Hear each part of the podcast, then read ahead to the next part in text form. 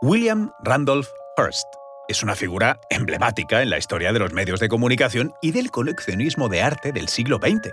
Su vida fue una combinación de ambición, poder y un gusto insaciable por el arte y la arquitectura que le llevó a acumular una de las colecciones privadas más impresionantes del mundo. Su interés por el patrimonio español y su impacto en el coleccionismo de obras de arte es una faceta significativa de su legado. Tanto fue así que terminó emergiendo como uno de los personajes más poderosos de la escena política y empresarial. Os contamos esto y mucho más a continuación.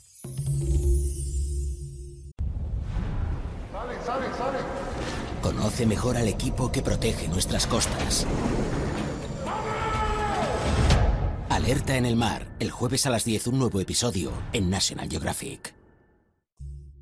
Soy Luis Quevedo, divulgador científico. Y yo soy María José Rubio, historiadora y escritora. Y esto es Despierta tu curiosidad, un podcast diario sobre historias insólitas de National Geographic. Y recuerda, más curiosidades en el canal de National Geographic y en Disney Plus. Hearst nació en San Francisco, California, hijo de George Hearst, un magnate de la minería, y de Phoebe Apperson Hearst, una filántropa y educadora. Creció en un ambiente de riqueza y privilegio, lo que le proporcionó una educación de primer nivel y acceso a influencias culturales y sociales de lo más refinadas. Estudió en la Universidad de Harvard, donde comenzó a desarrollar un profundo interés por el periodismo y la política. A los 23 años tomó el control del periódico San Francisco Examiner, propiedad de su padre mezclaría su instinto periodístico y habilidades empresariales para hacer del diario todo un éxito. Su imperio se consolidó con la adquisición de otros periódicos, como el New York Journal. Impuso su estilo de periodismo sensacionalista, al modo del llamado periodismo amarillo. Con ello revolucionó el negocio, atrajo a millones de lectores y logró influir en la opinión pública y en la política. Paralelamente a su carrera en los medios, Hearst desarrolló un apasionado interés por el coleccionismo de arte Viajó a Europa en varias ocasiones y mostró especial fascinación por España y su patrimonio cultural. Le marcó tanto que influyó profundamente en su gusto cultural y en sus futuras colecciones. Su casa, conocida como el Castillo Hearst en California, es testimonio de ese amor por nuestro país. La mansión, lugar de encuentro para la élite de Hollywood y figuras políticas y diseñada por la arquitecta Julia Morgan, refleja una mezcla ecléctica de estilos arquitectónicos con una fuerte influencia española y mediterránea. Dentro del castillo, las colecciones de arte español creaban una atmósfera que evocaba la riqueza y la diversidad cultural hispanas. El interés de Hearst en el patrimonio español no estuvo exento de controversia. En una época donde las regulaciones sobre la exportación de arte eran menos estrictas, aprovechó la oportunidad para adquirir vastas cantidades de arte y piezas históricas de España. Esta práctica, vista hoy como un ejemplo del expolio del patrimonio cultural, fue testimonio entonces de su poder e influencia muchas veces ejercía su poder a través de turbias maniobras, donde incluso llegaba a vulnerar todo tipo de obstáculos y frenos legales a fin de satisfacer su insaciable apetito coleccionista. A golpe de talonario contó con cooperadores en todos los estamentos sociales de la España de finales del siglo XIX y principios del siglo XX. Trabajaba en la localización de las piezas con modestos operarios, hasta dignísimos intelectuales, clérigos y políticos. Irónico porque eran precisamente ellos quienes por su estatus estaban más obligados a la defensa del legado artístico. Y en su descargo diremos que entonces pensaban que quizás las piezas estarían mejor conservadas en manos de quien tenía medios para conservarlas, y que esto era un fenómeno mundial. Su colección era única en el mundo, porque además de contar con tapices, muebles e infinidad de objetos artísticos, también adquiría partes enteras de edificios históricos.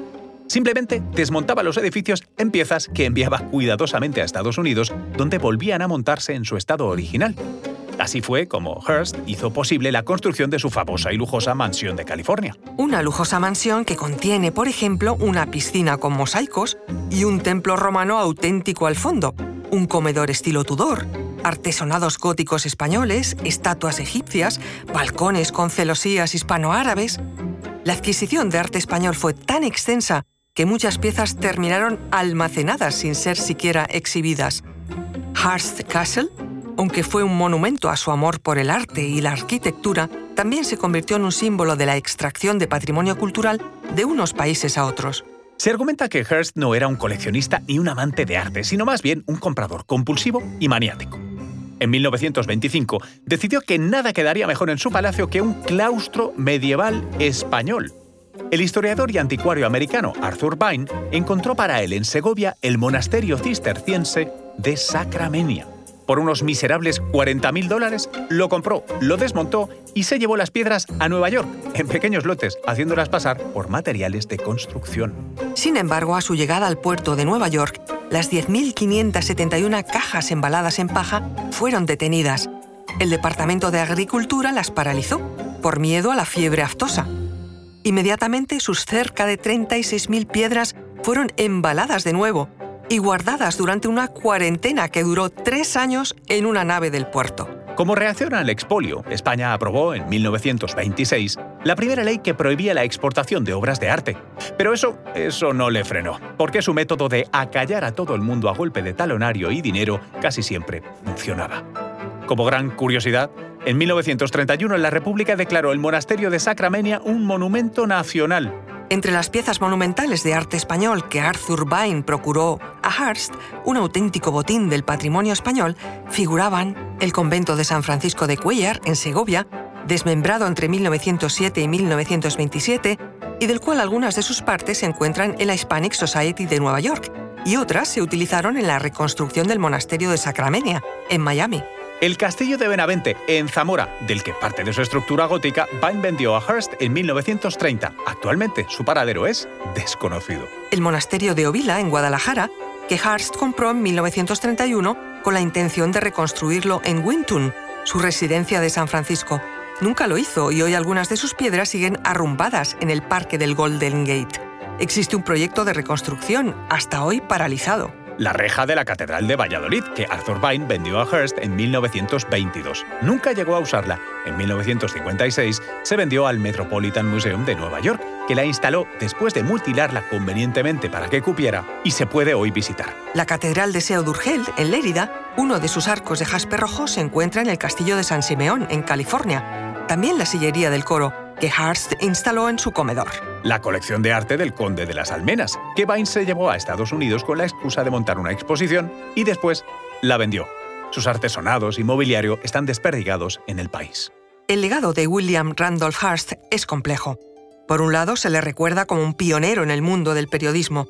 Por otro, su manera de adquirir arte plantea preguntas éticas sobre el coleccionismo y la preservación del patrimonio cultural.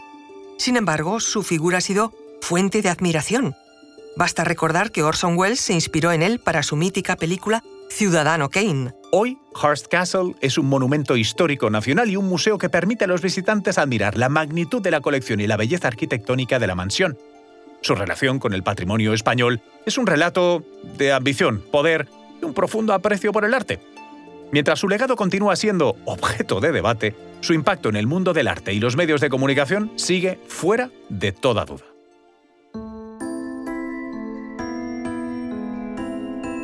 Recuerda que Despierta tu Curiosidad es un podcast diario sobre historias insólitas de National Geographic. Disfruta de más curiosidades en el canal de National Geographic y en Disney Plus. No olvides suscribirte al podcast si has disfrutado con nuestras historias.